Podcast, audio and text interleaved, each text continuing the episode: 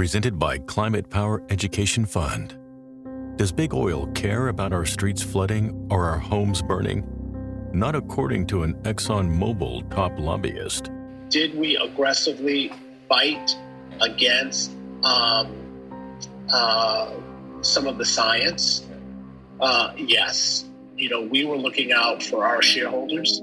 They care about profits, not people. Learn more at polluters.exposed. Es hora de los archivos Enigma.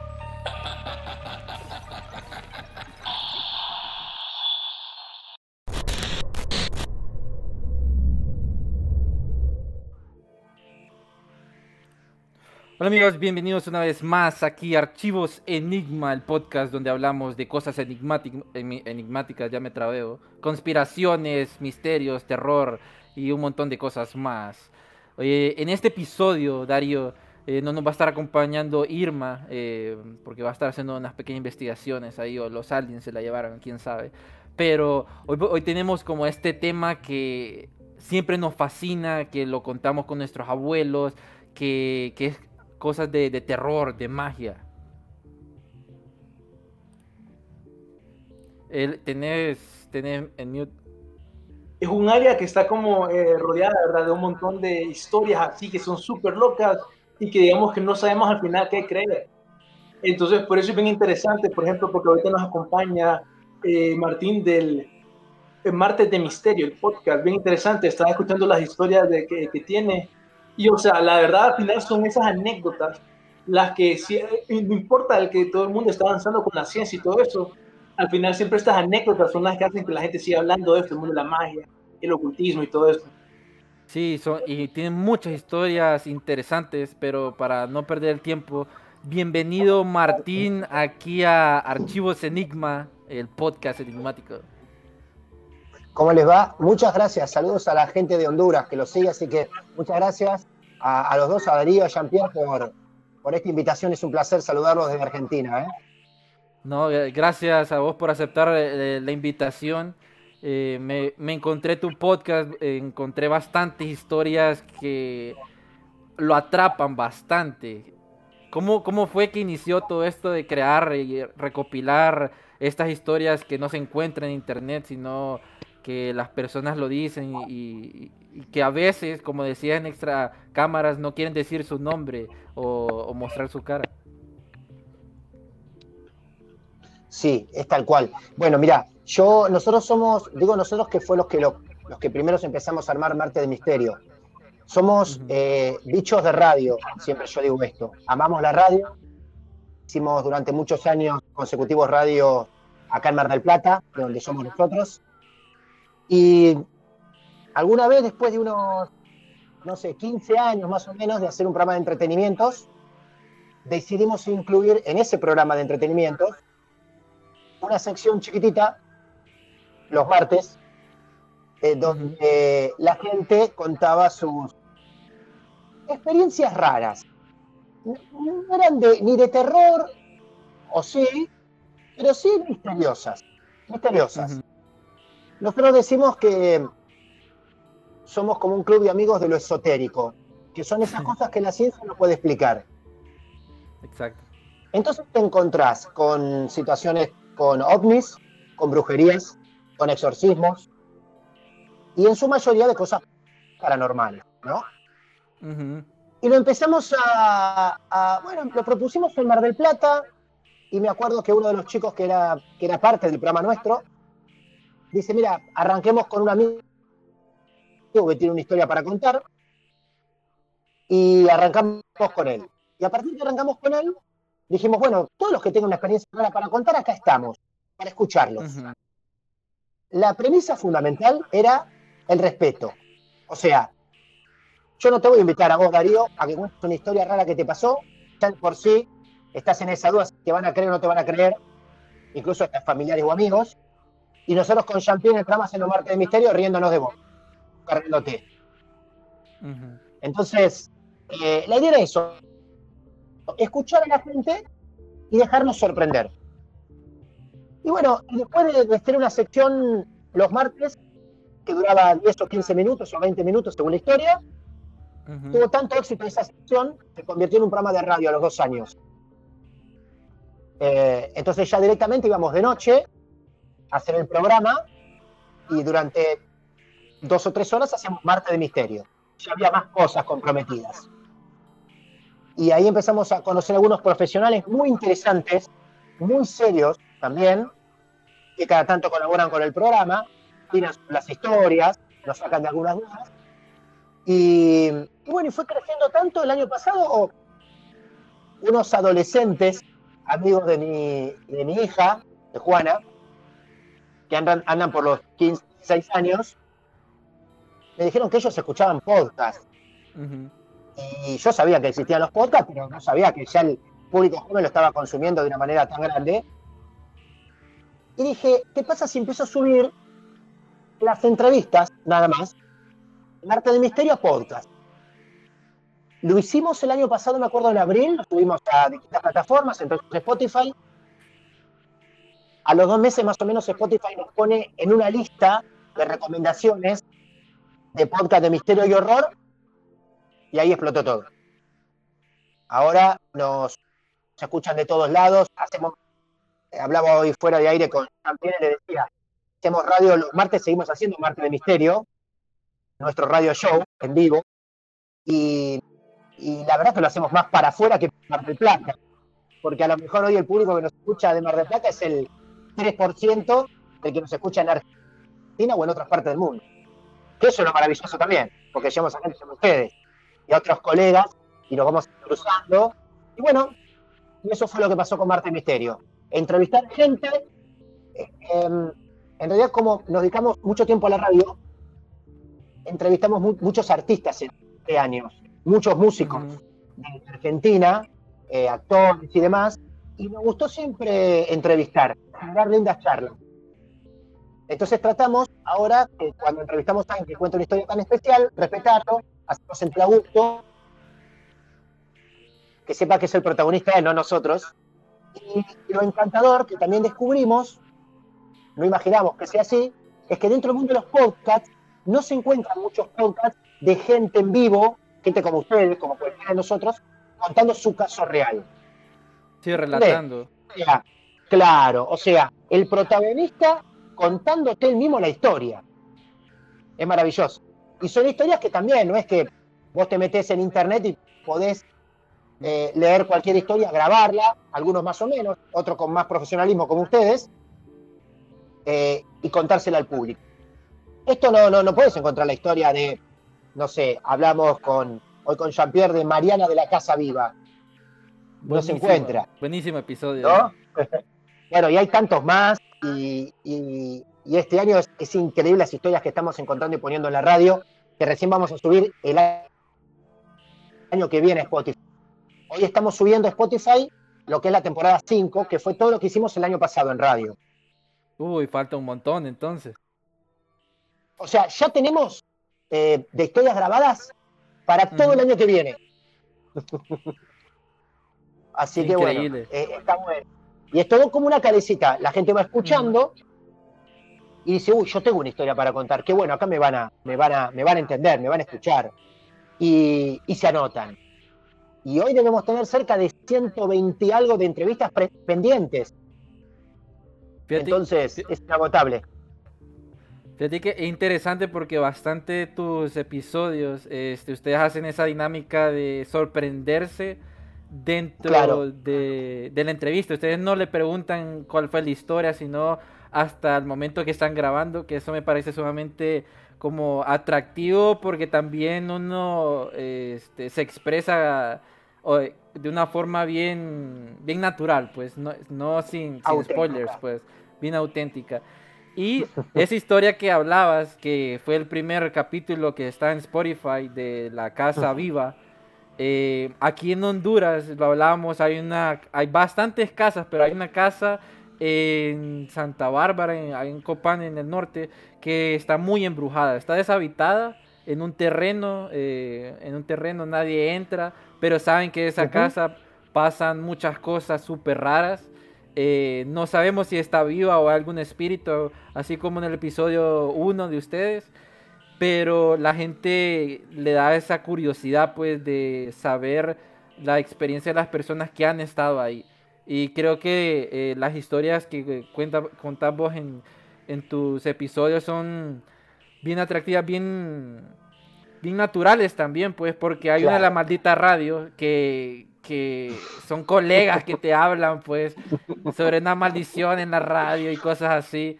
Entonces te pone a volar. A nosotros nos asustaron, ¿verdad, Darío? Cuando estábamos en el episodio sobrenatural.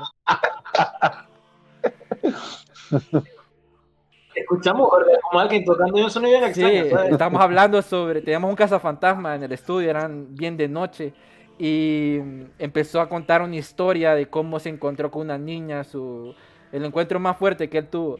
Y estábamos solo los invitados y el que nos manejaba las cámaras, eh, Donaldo se llama.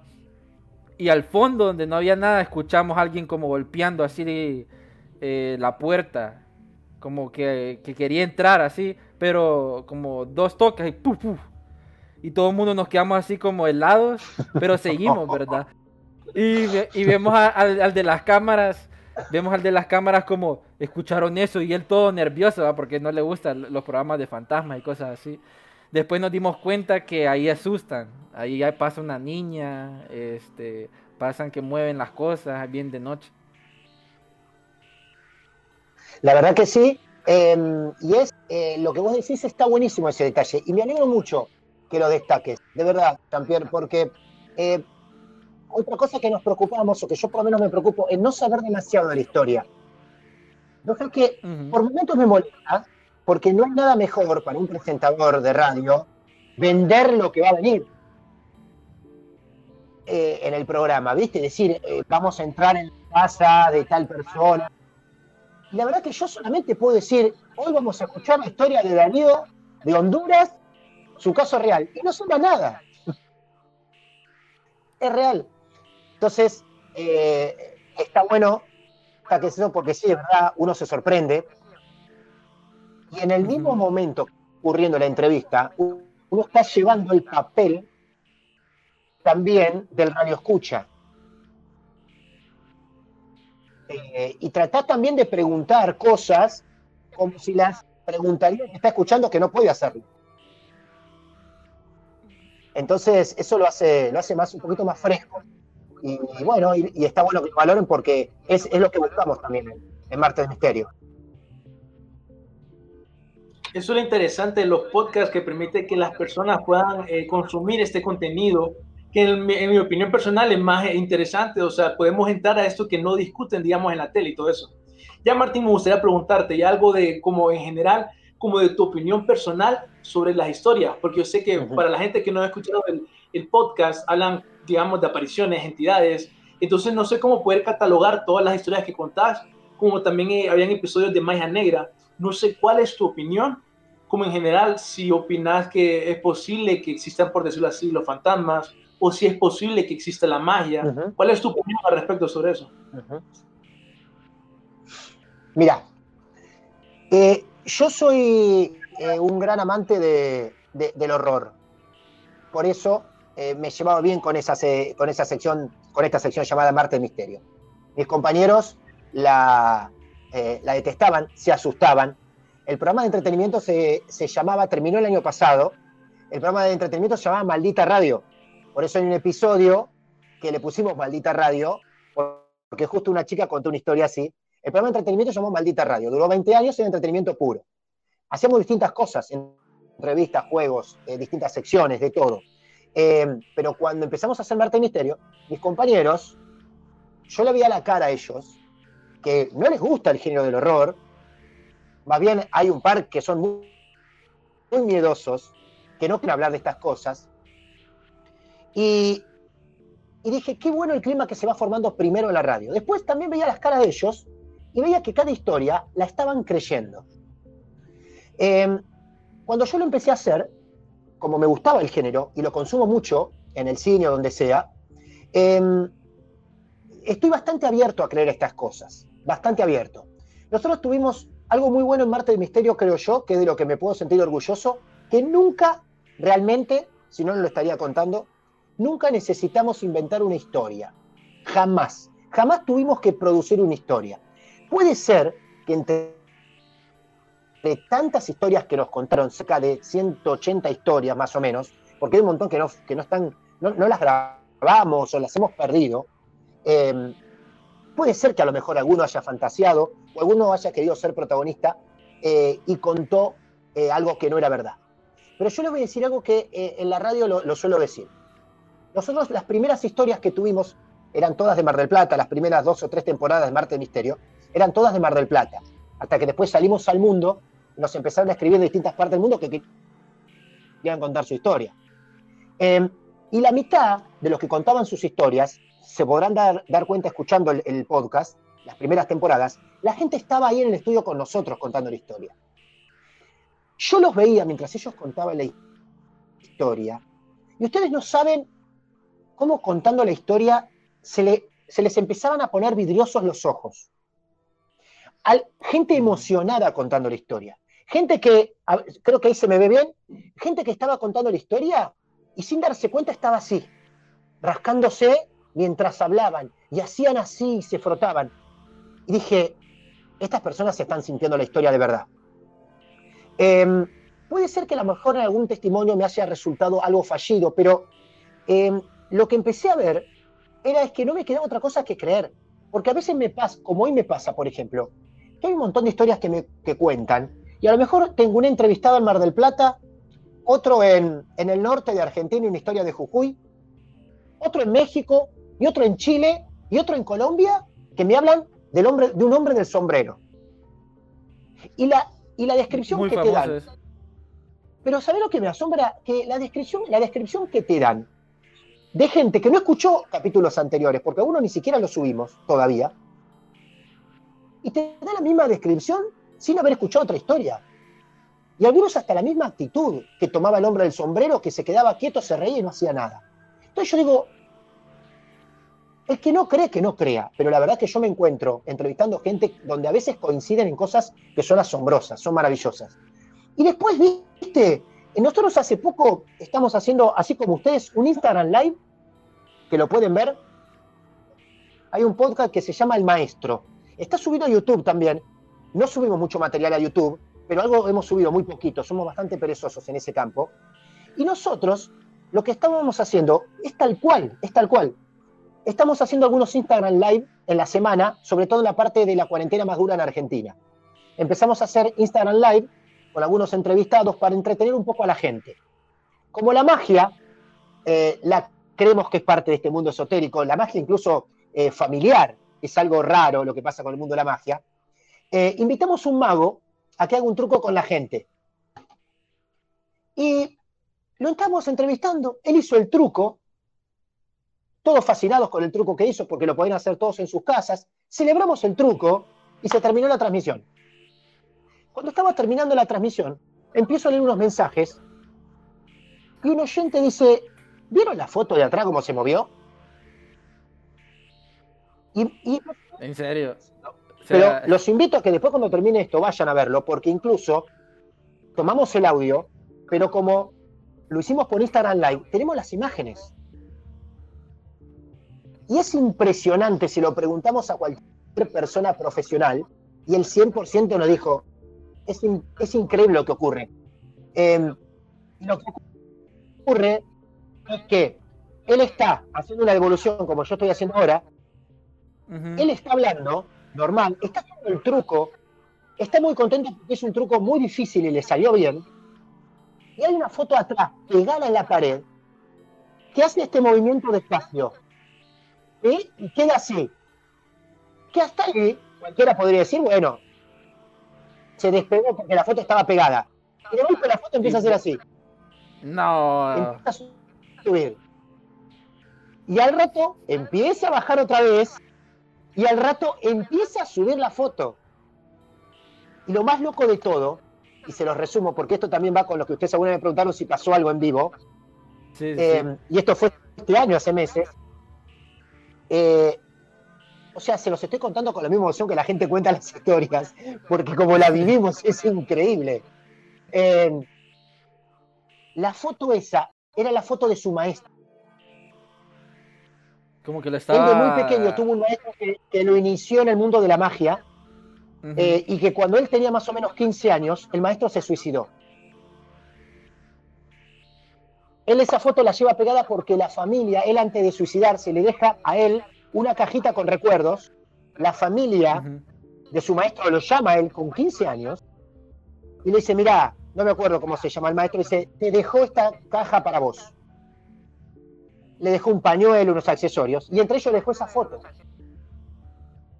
Esa foto la tiene pegada en su cuarto, siempre. Y lo más loco que él estaba haciendo por primera vez ante todos nosotros, por streaming, estaba estrenando un truco. Y estaba muy nervioso. Y le salió perfecto. Y la foto de su maestro atrás, que se movía.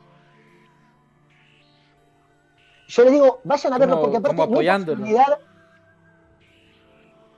Toda la deducción que vos quieras hacer, Jean-Pierre, son válidas. Porque son increíbles. Eh, vayan a verlo después, está, en- está en formato podcast, eh, en Spotify, dice el maestro, pero también si lo ven en YouTube van a ver las imágenes.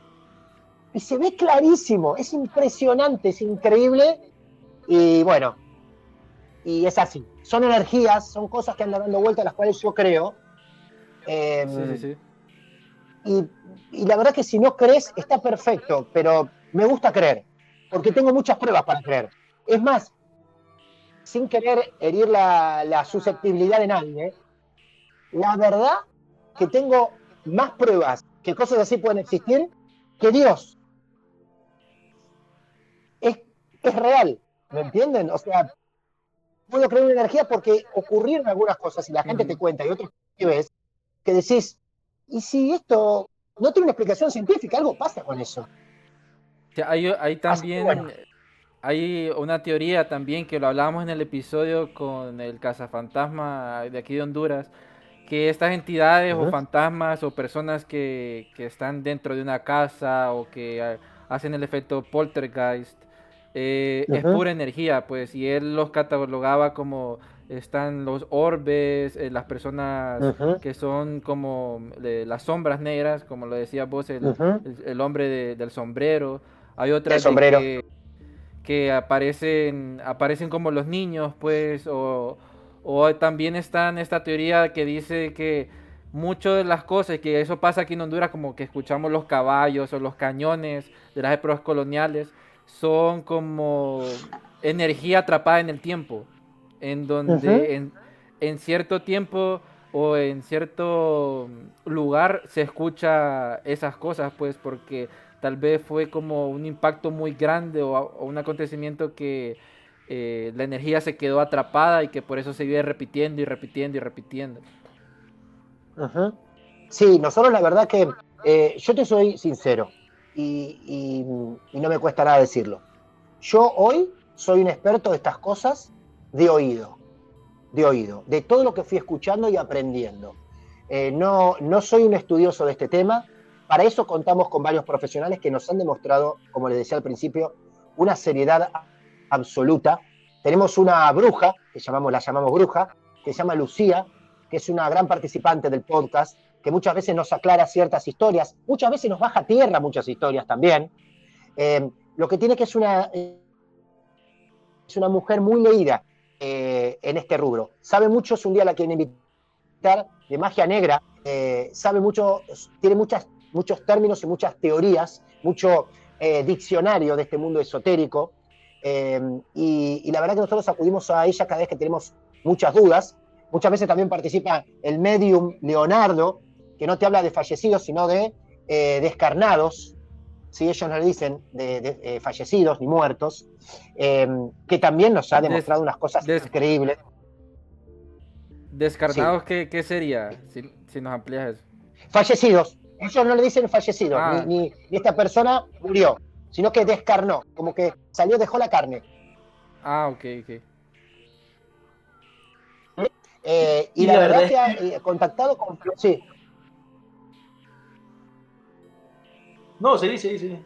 Bien, entonces eh, me, voy rodeando de, profesionales para consultarles. Y, y bueno, este, y la verdad que sí, que hemos hablado mucho sobre energías, del- de, los que, de los que a veces se quedan pululando por acá, parte trágica, que muchas veces somos nosotros los culpables los que no los dejamos ir, eh, que también, y es algo a lo cual también he aprendido y a tenerle mucho respeto a los que son los juegos tipo Ouija o cosas por el estilo, porque la verdad que nos hemos encontrado, hay algunas películas basadas en hechos reales, de, hechos que ocurrieron realmente, eh, después de algunos juegos raros, eh, a veces querés contactar con ciertos familiares y no llega un familiar. Nosotros hicimos, hicimos una Ouija en vivo en la radio, transmitimos en vivo una Ouija por radio. Hay otro capítulo que se llama Ouija, Ouija en vivo, pero lo hicimos con nuestra bruja. Yo nunca había jugado la Ouija, lo hicimos con nuestra bruja ahí, porque lo queríamos hacer de forma profesional y bien hecho. Entonces vino Lucía, el, Instagram de ella es Tarot Luz del Mar, es una mujer muy responsable sobre estos temas. Em, lo hicimos con ella y nos enseñó a hacer un juego de Ouija responsable. Contactamos con un tal Diego, que no supimos nunca quién fue, lo hacíamos en la radio, que creo que había fallecido en el año 79, cosas por el estilo. Em, yo era la primera vez que estaba viendo una Ouija que se movía y al mismo tiempo la estaba transmitiendo de radio como si fuera un partido de fútbol. Era increíble. Estar transmitiendo una Ouija por radio, una cosa inédita.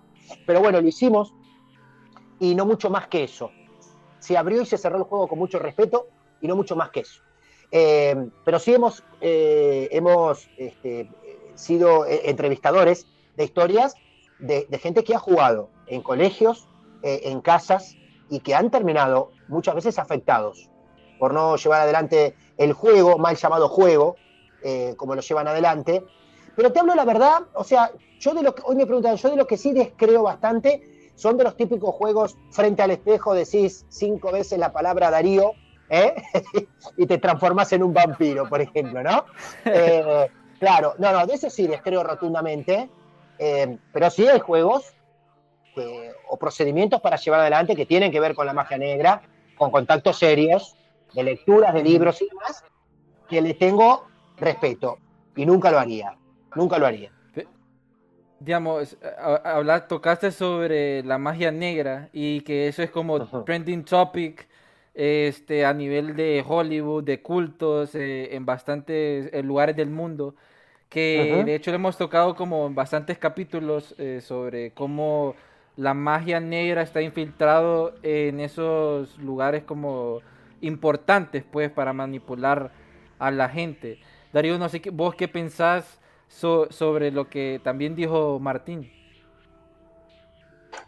Uy, mira, dijo un montón de cosas interesantes. Por ejemplo, eso, esa historia del mago eh, yo quería eh, comentar eso de cómo cuando se cae, bueno, cuando le pone, pone la historia, cuenta la historia de cómo esa eh, imagen que se cayó y se volvió a levantar era una foto de la persona que le enseñó magia a la persona que eventualmente en el en vivo estaba haciendo la magia, le da un significado mayor.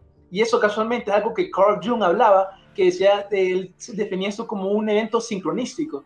Cuando eventos que solo porque tienen significado se, por alguna estadística bien inusual, porque imagínense, estaba haciendo un, truco de magia y justamente cuando está haciendo el truco de magia nuevo, pasa eso. Entonces, que esos dos eventos, que son bien improbables, se, se, eh, pasen al mismo tiempo, eso lo definía así, entonces es bien interesante.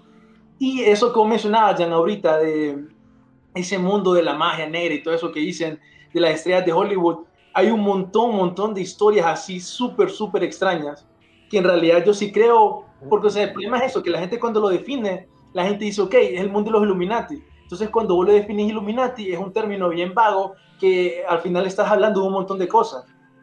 Pero lo cierto es que las personas de poder, por decirlo de una manera, o ciertas personas de poder que han llegado al poder, tienen ese conocimiento que así como dice Martín, uno puede aprovechar de estas energías. Ahorita te envío un artículo, que es un artículo que habla sobre Manuel Noriega. ¿Saben quién es? Él fue un dictador de Panamá. Sí, sí, sí, sí, Este tipo, hay una historia que se hizo bien famosa porque tenía un grupo de brujas importadas desde Brasil. Le hacían trabajo para comunicarse con espíritus. Los, los brujos y brujas le daban consejos de qué hacer, así que eran como sus consejeros. Y esto, todo eso se dieron cuenta, eh, salió en, muchos medios. Ese es un artículo de David, también habla, si no me equivoco, con New York Times, pueden encontrar ahí el artículo, en donde básicamente él tenía un grupo de brujas y brujos que hacían rituales, como por ejemplo cuando lo arrestaron a él, encontraron una sustancia de color rojo oxidado que según las autoridades era utilizado en rituales de sangre. Entonces al final se, eh, dicen que este tipo de Manuel Noriega, aparte de ser un violador, un matón y todo eso, creía en la magia bastante. Una vez estuvo hablando con un periodista que le dice, hey, mira, me tengo un 666 en la cabeza. Al final el periodista dice que no lo encontró, pero que eso fue lo que le dijo supuestamente. Entonces, o sea, esos eran los pensamientos del tipo. Ahí está, mira, es una marca de 6 que no la tenía. Entonces ya te imaginas vos, eh, persona que llegó al poder y todo. Sí, sí, sí. Creía en lo de las brujas. Por ejemplo, dicen también él que tenía un cuadro de Hitler. No sé si ustedes han escuchado de algo que se llama eh, esoterismo hitleriano o algo así. La traducción es, diferente en inglés, algo así. Que básicamente yo, yo, había, escuchado que, también, que los nazis estaban muy metidos al mundo del eh, de la magia y todo eso. Y más la SS, ¿verdad? Que andaban en búsqueda de, de todo esto, lo de Agartha y objetos misteriosos para buscar el poder nazi. No sé qué, qué opinas vos también, Martín. Miren, el, si hay un mundo prestado a la envidia, es el mundo artístico. Eh, ni hablar Hollywood, ni hablar Hollywood. Y mm, nosotros, eh, en los años de radio que tuvimos, no dentro de radio de, de Marte de Misterio, digo, de Maldita Radio, conociendo a muchos artistas, trabajando con ellos y demás, em, ves que la envidia está a flor de piel todo el tiempo. Y muchas veces la envidia lleva como estos saltos que podemos considerar de locura, de ir a visitar a un maestro, a un brujo, a un hechicero, lo que sea, para dañar a otra persona. Y por eso a mí no me extraña nada cuando a veces vemos documentales de sectas o de cosas por el estilo, donde hay involucrados famosos, porque llegan a un nivel de necesidad de fama o de que caiga el otro, que lo llevan a estas cosas. Lo más tradicional en, la gente común es el amor o el desamor, el que quiero que vuelva, pero también el acto de locura de amor lleva a decir, si se fue, los amarres. Eh, si se fue, le quiero hacer daño a él y a la otra que se fue con él. Y, ahí es lo que yo aprendí en Marte Misterio, que lo hablamos con Lucía, con Lucía del Mar, donde Lucía nos dejó en claro algo bastante interesante. ¿Viste cuando dicen, vos tirás un boomerang y lo que tirás suele volver? ¿Te regresa? Bien. Em, hay por momentos donde vos no es firmar un pacto, pero haces como una promesa y decir, bueno, según lo que de, vos cuanto más pedís o más intenso es el pedido más fuerte, es más la paga o más el compromiso que tenés que tomar. Em, hay gente que va a pedir cosas tan fuertes que a veces uno, si yo voy a pedir el daño para quien sea, puede ser que después mi compromiso que tenga que tomar con esa persona que me realizó el embrujo, o a quien yo fui a ver, sea de por vida. Pero muchas veces, de por vida es por todas las vidas. Por, eso hay gente que dice, no, por, para los que creen, que yo creo, en las vidas a continuación de tu vida, en las vidas pasadas. ¿Se entiende? Entonces. Como reencarnación eh, también. Hay, gente que dice: ¿Qué habré hecho yo en otra vida para que me vaya tan mal en esta? ¿Se entiende? Entonces, y viste, dice: A lo mejor yo en otra vida fue un violador, un asesino, algo para que en esta vida, que soy buena persona, me pase tantas cosas malas. Bueno, hay algo de eso, muchas veces. Eh, y también, otra cosa que ocurre, que Lucía nos contaba, es que eh, hay que tener mucho cuidado con lo que uno decide, si es muy intenso, muy fuerte, porque también en la misma vida vos lo terminás pagando. Son cosas muy jodidas el tema de la magia negra, sobre todo cuando pedís la muerte de otra persona, que no, lo, no es sorpresa para nadie esto, cuando le decía la enfermedad a otra persona, eh, y es así. Em, la gente llega a un grado de locura que pide algo tan seriamente malo para otra que no le importa cuáles sean las consecuencias después. ¿Se entiende? Y, hem- Em, y hemos, hemos Sí, visto perdón. hemos visto hemos visto casos pues donde en Hollywood eh, también y en las altas cúpulas relacionan mucho la sangre, los niños. Ya estoy metiendo un poco de la teoría de pizza, que no sé si la voz la has escuchado. Bueno, ahí hay una relación bastante entre magia y, y el poder, pues, porque dicen que los niños también son como, eh, son eh, fuente de poder, pues, porque no tienen pecado, porque son inocentes y un montón de cosas así. Y también lo hemos visto como en la, en la reina, no me acuerdo, la reina que decían que era como vampiro porque agarraba jóvenes y porque eran vírgenes les quitaba la sangre y que creía que eran le daba como más años o cosas así se bañaba en la sangre de sus víctimas. Entonces hay mucha relación este, entre eh, el deseo eh, para pedir buscar esas cosas del eso- esoterismo y magia y lo que se mira y todas esas teorías de conspiración que, que están a flote pues Eh, sí, lo, lo- yo lo que le tengo un poco más de miedo real, eh, que aparte se ve, ¿no? Que es lo que son las sectas, ¿no? Y esos suicidios en masa que vos ves, o sacrificio a niños eh, y animales, también lo mismo. Esas son cosas que se ven, eso es palpable, eso es... no hay nada energético ni paranormal, más allá de por qué lo hagan o por qué creencia, ¿viste? Eh, vos decís, wow. Y a La veces yo- llegás a la conclusión, le tengo más miedo a lo que veo o a lo, a lo que está entre nosotros que a lo que no veo. La de Jonestown es, es una secta.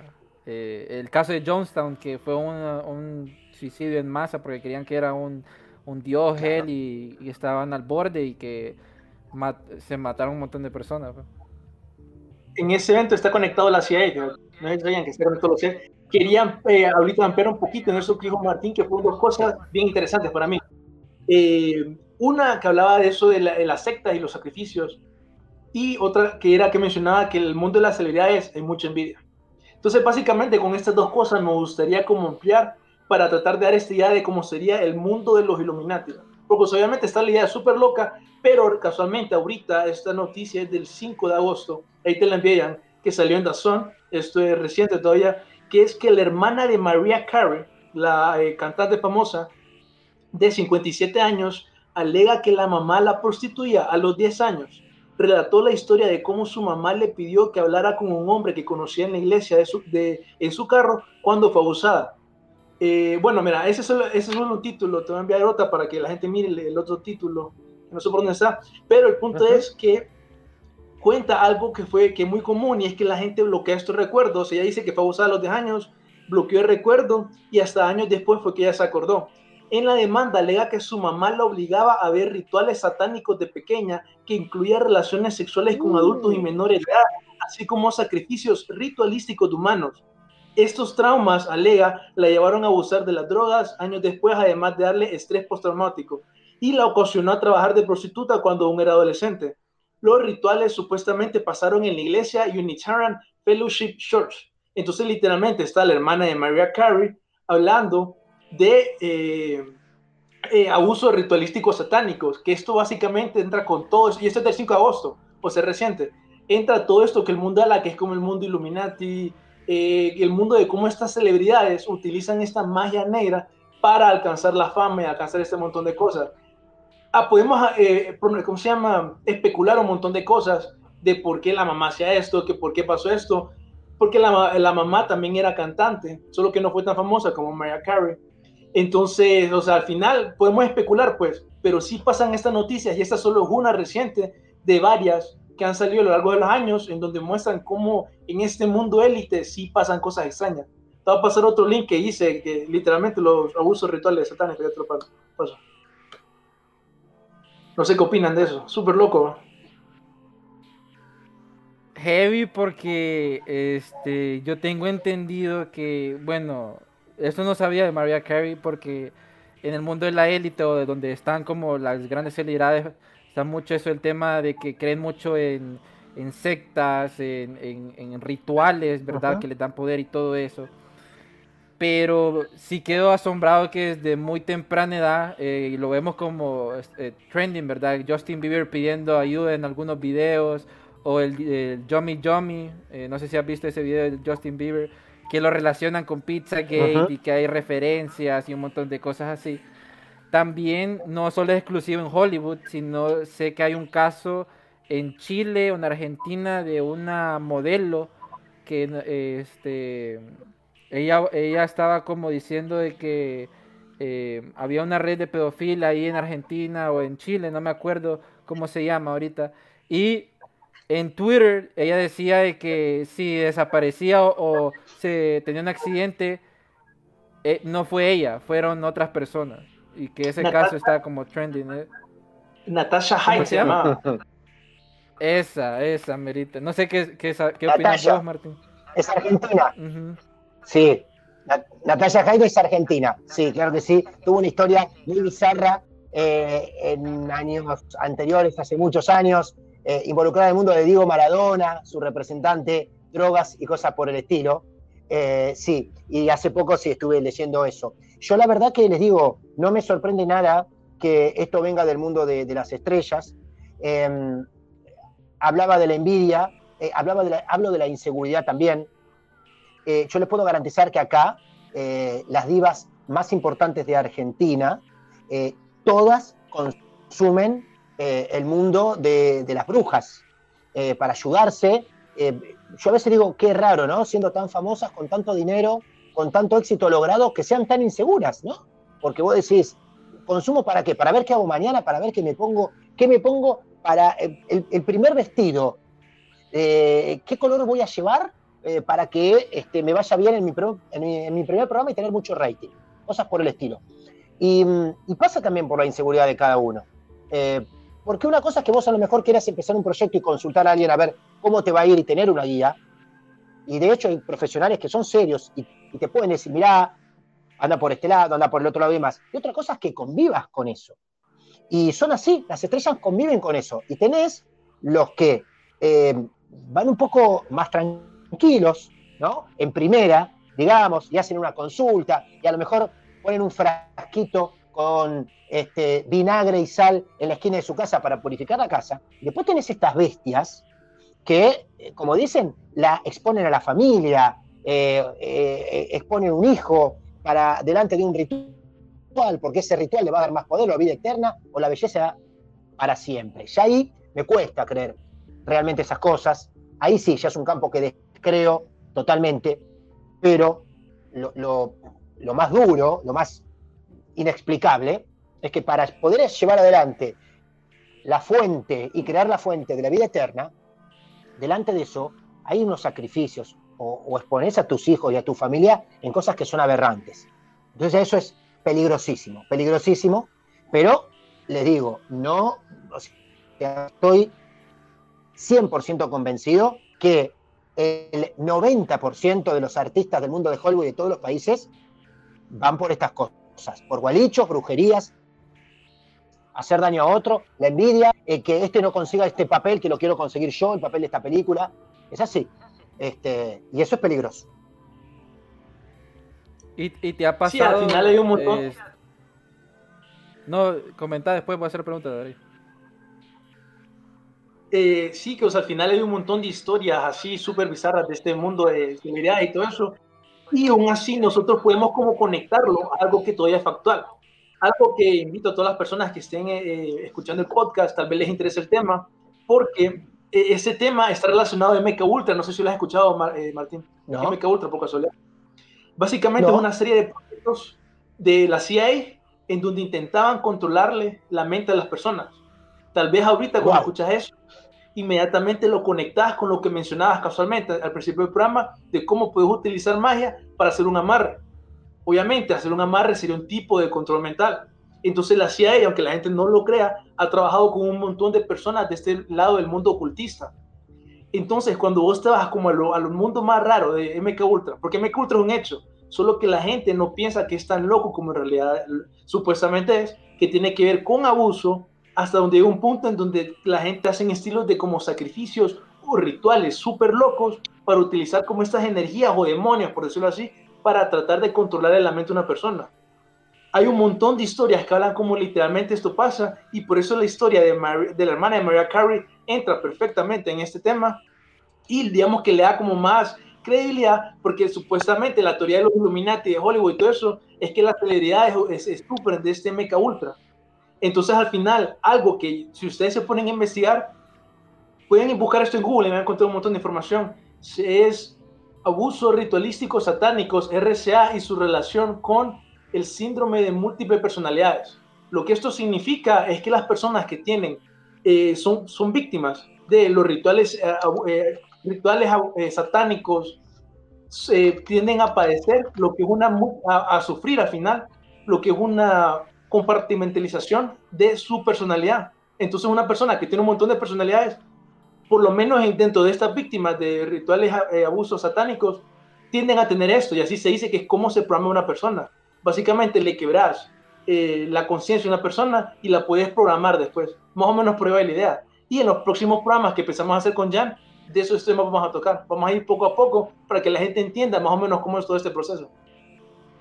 Súper loco.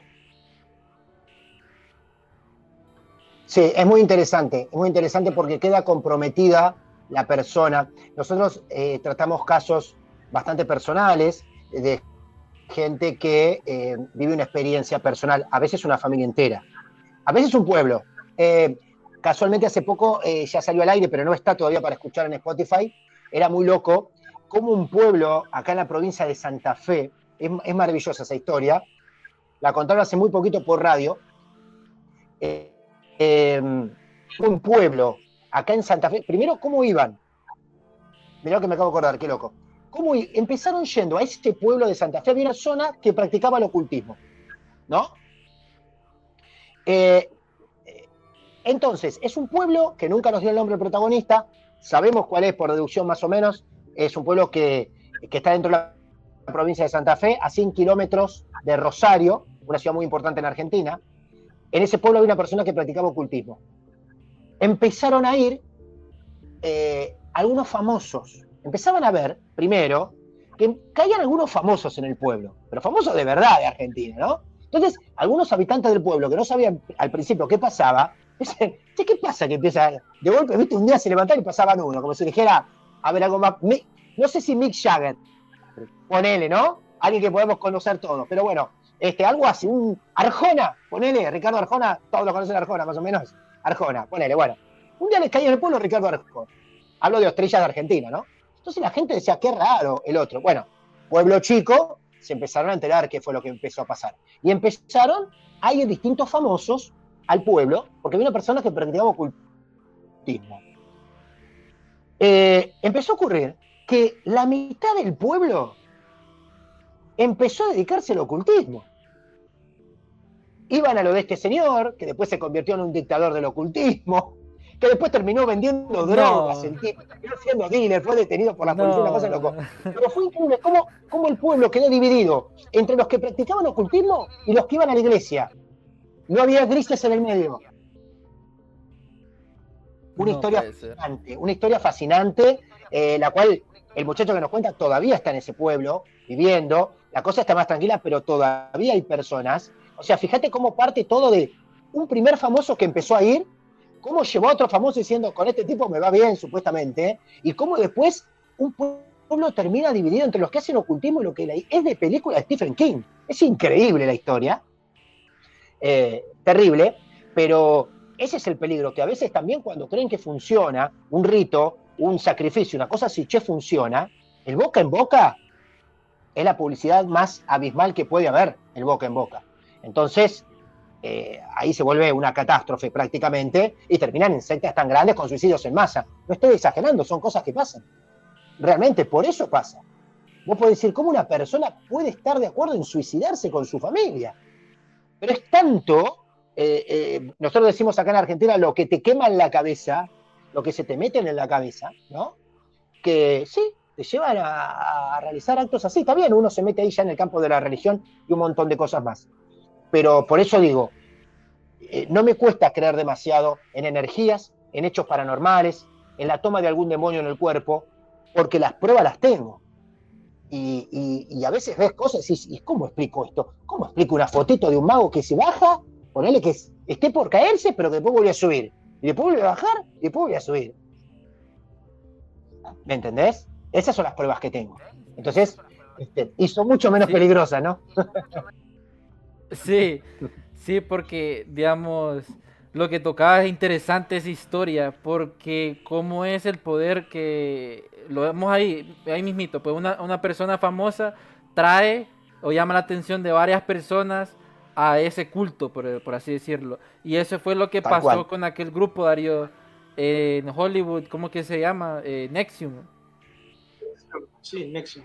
Nexium, eh, un grupo eh, donde atraía mujeres y las ponía como en trata y un montón de cosas súper raras que una actriz de, de Smallville de la película estaba involucrada. Entonces, como el poder de la influencia también, eh, que lo hablamos en otros episodios, de que cómo controlan el mundo, pues la élite con los hilos y cómo utilizan los fake news para, para no ver el verdadero objetivo. Pero yo quería preguntarte, eh, Martín, eh, de todas estas historias que has recopilado, que no han salido, pues, me gustaría como que dieras como esa expectativa de qué cosas eh, vendrán en tu podcast, pues, o qué cosas eh, podremos escuchar aquí en exclusiva en Archivos Enigma. bueno, nosotros em, hay historias que ya salieron por radio, que salieron una sola vez y ya no salieron más, y todavía no la van a poder escuchar. Los que no escucharon justo ese día, no la van a poder escuchar en Spotify hasta el año que viene. ¿Sí? estamos como siempre un año retrasados porque ahora estamos subiendo archivos de más de otras temporadas. Eh, entre esas historias, bueno, está esta la del pueblo.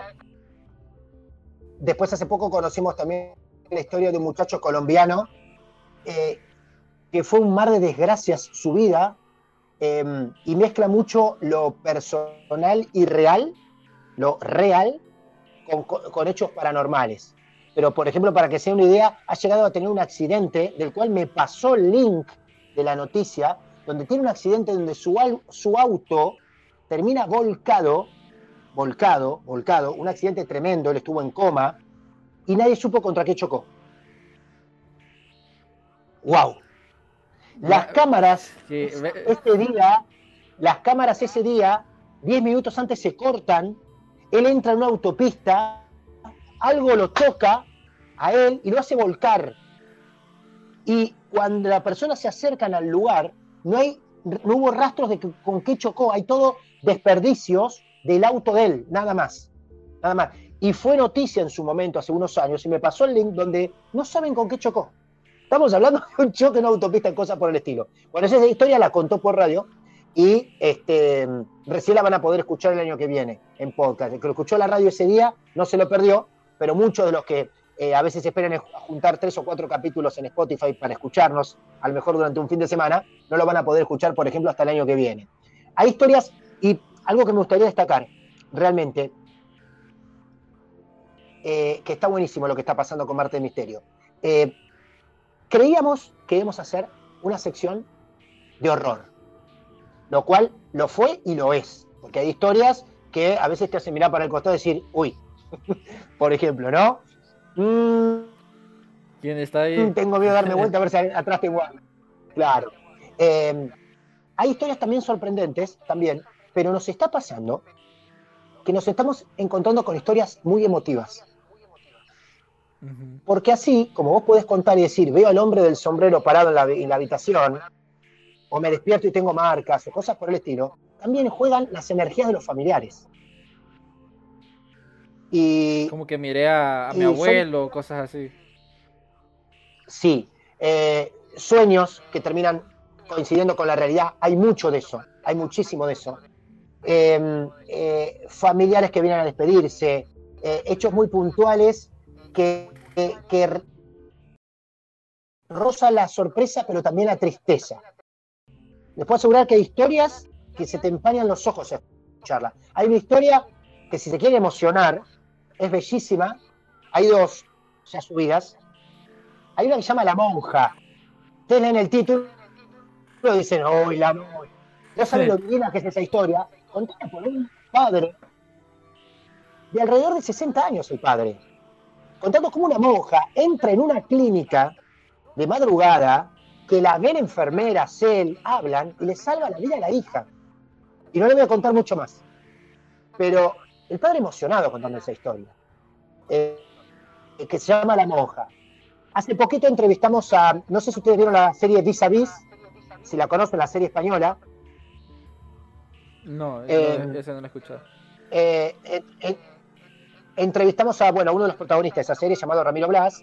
eh, nos cuenta una historia de, de su hermano y, de, y es maravilloso esto, que falleció hace poco, y de las actitudes que tiene un gato que él se encontró tras fallecer su hermano, que dice que no puede, no puede creer que el gato haga cosas que lo recuerden al hermano.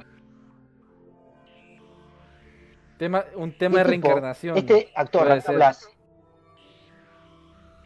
Este actor, Ramiro Blas, que hace de un hijo de puta en esa serie, malo total, total. La gente lo odia de lo malo que es en esa serie. Si ustedes ven cómo se le cae la lágrima, porque también está en YouTube contando eso, eh, la historia se llama Somos el amor que dejamos. Es increíble. O sea, que pasen esas cosas también en Marte Misterio. Que alguien diga, emocioné escuchando esta historia, que siempre está dentro del campo esotérico, a mí me llena el alma. Y está buenísimo. No, y qué, qué excelente. Yo estoy intrigado por el escuchar el del accidente, porque siento yo que cuando hay documentos, cuando hay evidencia y hay un testigo diciendo, es como, "Te- tengo que saber eso, pues tengo que verlo, tengo que guardar los documentos, porque son cosas físicas que Claro. no se pueden borrar, pues. Entre más evidencia física Tal hay, cual. más creíble. Tal-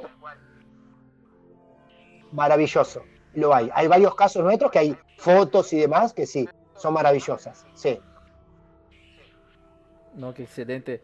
Darío, ¿vos te acordás de, mm, de, hablando de eso como de evidencia, este, el relato que tuvimos con, bueno, con el cazafantasma que nos enseñaban los videos donde salían eh, los orbes y un montón de cosas así que, que están, en, están en su canal de YouTube que uno decía, ¿será real o, o será o no será real?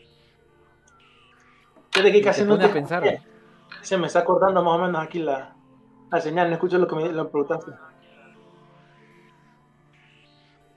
Que si te acordás del episodio que vimos eh, con el cazafantasma, que él mostraba la evidencia, pues, eh, mientras él decía su relato.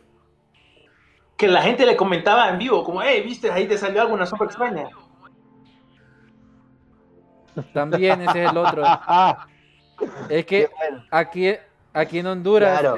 en, Hon- en Honduras eh, hay un como un cazafantasma que en el norte eh, se llama eh, Terror en Directo, que él hace Facebook Lives do- a lugares embrujados. Entonces, él muchas veces él no ve las cosas, sino es la gente en el en vivo que él le dice, ahí pasó algo, y él lo mira hasta después, porque él no mira nada. Entonces, han pasado como mucho, muchas veces que él miran como cosas corriendo así, o, o- o entes, y él siente frío todo así como físico, pero no mira nada, hasta cuando revela el clip. Ahí es donde a uno se le pone como la, piel de gallina, ¿verdad? Porque está en vivo y todo. Entonces, está la evidencia ahí que te, que te pone a pensar bastante. Eh, ahora, yo les hago, yo no sé cuánto tiempo le queda a esto, ¿no? A, la, a esta transmisión, pero me gustaría ponerme en el papel de entrevistador en este momento. Eh, no puedo descansar de ese papel. Me gustaría saber de ustedes dos qué opinan del mundo paranormal, si temen, si creen, si son un poco miedosos, porque de verdad, hemos cruzado con podcasts de, hace poco cruzamos con un podcast de asesinos seriales, serialmente de Colombia, muy buen podcast, que habla de asesinos seriales, ¿sí? no de hechos paranormales. Hablaba con Sebastián y me decía que era muy, muy miedoso de los hechos paranormales, que escuchando Marta el Misterio cortó alguna vez porque le daba miedo. ¿Qué onda los conductores? ¿Eh? Jean-Pierre Bueno. En, en mi parte, yo sí creo que hay como un mundo, otra dimensión, este, donde están estas almas, estos espíritus, que hay demonios, hay ángeles, todo eso. Y mm, que si uno abre puertas este, a esas entidades, eh, pueden entrar a las casas. Eh, yo sí Ajá. creo, no es que, que me guste mucho entrar a, a ese mundo, ¿verdad? Como a cada rato mirar cosas de fantasma y cosas así. Porque también soy muy, muy susceptible, ¿verdad? en los sueños empiezo a soñar esas cosas y cosas. Entonces no me, no me gusta. Pero sí tengo un conocimiento, ¿verdad? Muy bien, muy bien. ¿Y Darío? Eh, digamos que yo tengo, me cuesta definirlo, ¿verdad? Como para poder decir exactamente qué es. Pero en lo personal, no soy tan miedoso como Jan. Yo le digo Jan que en lo personal me gustaría pues, como poder tener un conocimiento definitivo, pero en lo personal sí creo que hay algo. Sí creo, no voy como por ejemplo, como dice Martín, la idea de las energías. No voy, por ejemplo, como estas ideas de Carl Jung, jungianas, de como para tratar de darle un poco de, de racionamiento a todo esto, poder como darle un poco de lógica y explicarlo así. Y al final creo que sí es bastante subjetivo, bastante psicológico todos estos fenómenos, pero también creo que existe algo objetivo. Entonces, no sé todavía, por ahí ando más o menos. Pero nunca he tenido ninguna experiencia para poder decir definitivamente creo en esto y me ha parecido la, Claro. la, la, que va a pasar. Claro. Nun- Muy bien. nunca he tenido, nunca he tenido, yo no- nunca le creo, fíjate, eso no le creo. No, pues hay bastante, a mí me han pasado aquí solo para, porque ya se nos está acabando el tiempo para agregar eh, experiencias paranormales malas, malas, no me ha pasado, ¿verdad? Así que yo diga, qué miedo, uy, ¿verdad? Pero si no positivas, unas experiencias positivas, así como, no emotivas como las que salen en tu podcast, ¿verdad? Pero una vez, cuando era chiquito, estábamos solos con mi primo, mis dos primos y mi hermano, ¿verdad? Estábamos solos en la, eh, solos en la casa, estábamos jugando fútbol y tiramos la pelota atrás de la casa de mi abuela, ¿verdad? Entonces eh, estábamos solos, yo salí corriendo y hay un pasillo, y era de día, ¿verdad? Era un eh, había un pasillo donde el, pe- el perro que estaba ahí, ahí mm, corría y todo, ¿verdad? Entonces cuando yo me asomé, al fondo miré la cara de la Virgen María, así viendo para arriba. Y yo me asusté, yo tenía unos, ¿qué? Unos 12 años por ahí, ¿verdad? Y Era mi primer encuentro así raro. Entonces yo me dio miedo y salí corriendo y les dije que ahí estaba la cara de la Virgen, que la fueran a ver. Y yo me iba a asustar si ellos no lo miraban, ¿verdad? Pero los, los cuatro lo miramos, pues cuando nos asomamos, ahí estaba todavía. Ah, Y Uh. volví, y volví para verificar y ahí estaba todavía, solo como eh, la cabeza así viendo para arriba, nítida, nítida. Vino mi tío, que él ya es un adulto, ¿verdad? Eh, eh, eh, ya era mucho mayor, tenía unos, ¿qué? unos 27 años en ese tiempo. Y mm, le decimos, tío, tío, tienes que ver a la cara de la Virgen, la tienes que ver. Y lo pusimos ahí en el mismo lugar donde nosotros la habíamos visto. Y él dijo, ahí no hay nada, ustedes están locos. Y cuando nos asomamos, no había nada, o sea, había un montón de como piedras así, pero ya no se miraba la cara de la Virgen. Entonces yo fui hasta el fondo y moví todo. y Yo quedé como, ¿qué onda? ¿Qué estaba pasando aquí? Entonces, eso me voló la mente, pues. es una historia que queda ahí en la familia.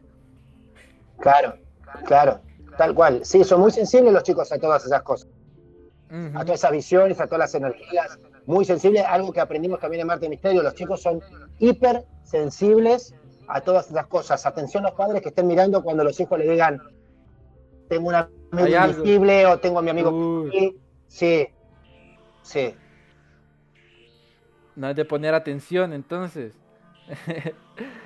bueno, este, Martín, se nos, ya se nos está acabando el tiempo y mm, te queremos agradecer por estar aquí en Archivos. Enigma, eh, por estar aquí en, en el programa, compartir tu experiencia y todo.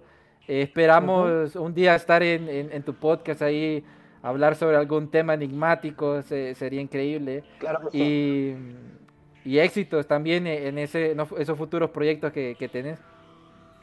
Muchas gracias. La verdad es que agradezco la invitación, es un placer, eh, es muy loco. Uno empieza haciendo cosas eh, en, en un estudio chiquitito así, en Mar del Plata, y nunca sabe de dónde termina. Lo mismo le debe pasar a ustedes. Así que para nosotros es muy agradable cada vez que de algún punto del mundo nos llaman para charlar. ni siquiera por una entrevista, para charlar porque los tomamos así. Eh, y sobre todo con colegas que saben que le, ponen atención a su producto, le gusta y, se toman su tiempo, investigan, leen, buscan que la imagen salga bien, eh, te llaman 20 minutos antes para chequear que todo esté bien. Eh, Eso es amor por lo que... Así que eso está muy bueno, cruzarnos con gente como ustedes, así que les mando un abrazo grande a Honduras y a ustedes también ha sido un placer. Gracias, gracias Martín. Eh, Darío, últimas palabras para ya irnos. Eh, la verdad, mil gracias Martín por tus historias. Súper, súper interesante, la verdad. Yo sabía con Jan, le dijimos, eh, este tema va a quedar perfecto. Y la verdad, toda tu historia es súper interesante. Invito a todas las personas que miren eh, los martes de misterio. Yo voy a seguir escuchando porque hubo un montón ahí que, que me interesaron. Ya saben, amigos eh, que nos están viendo por primera vez, nos pueden encontrar en Spotify como Archivos Enigma, en Facebook, Twitter, Instagram, donde damos información enigmática y misteriosa y todo eso lleno de conspiraciones. Eh, nos vemos el próximo miércoles. Eh, este podcast, este episodio lo vamos a estar subiendo este fin de semana para que estén pendientes. si se lo han perdido, lo quieren compartir ahí. Y nos vemos a la próxima en el próximo episodio de Archivos Enigma.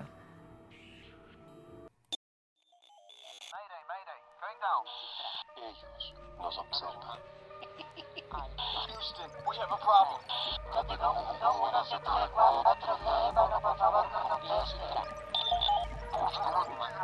Archivos Enigma, Honduras.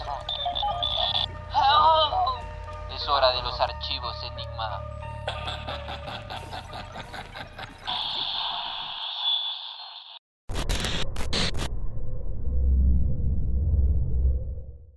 If you have a family relying on your income, you need life insurance. But finding the best quote shouldn't take a lifetime. That's where Policy Genius comes in. In minutes, Policy Genius could save you 50% or more simply by comparing quotes from America's top insurers. Once you apply, the Policy Genius team handles all the paperwork and red tape. To save on life insurance and get protection for you and your family, head to policygenius.com today. ¿Por qué hacer esto? Cuando puedes hacer esto. ¿Por qué hacer esto? Cuando puedes hacer esto. Disfruta la emoción con Coca-Cola y Six Flags. Utiliza el código COKE en sixflags.com y ahorra hasta un 50% en el costo de admisión.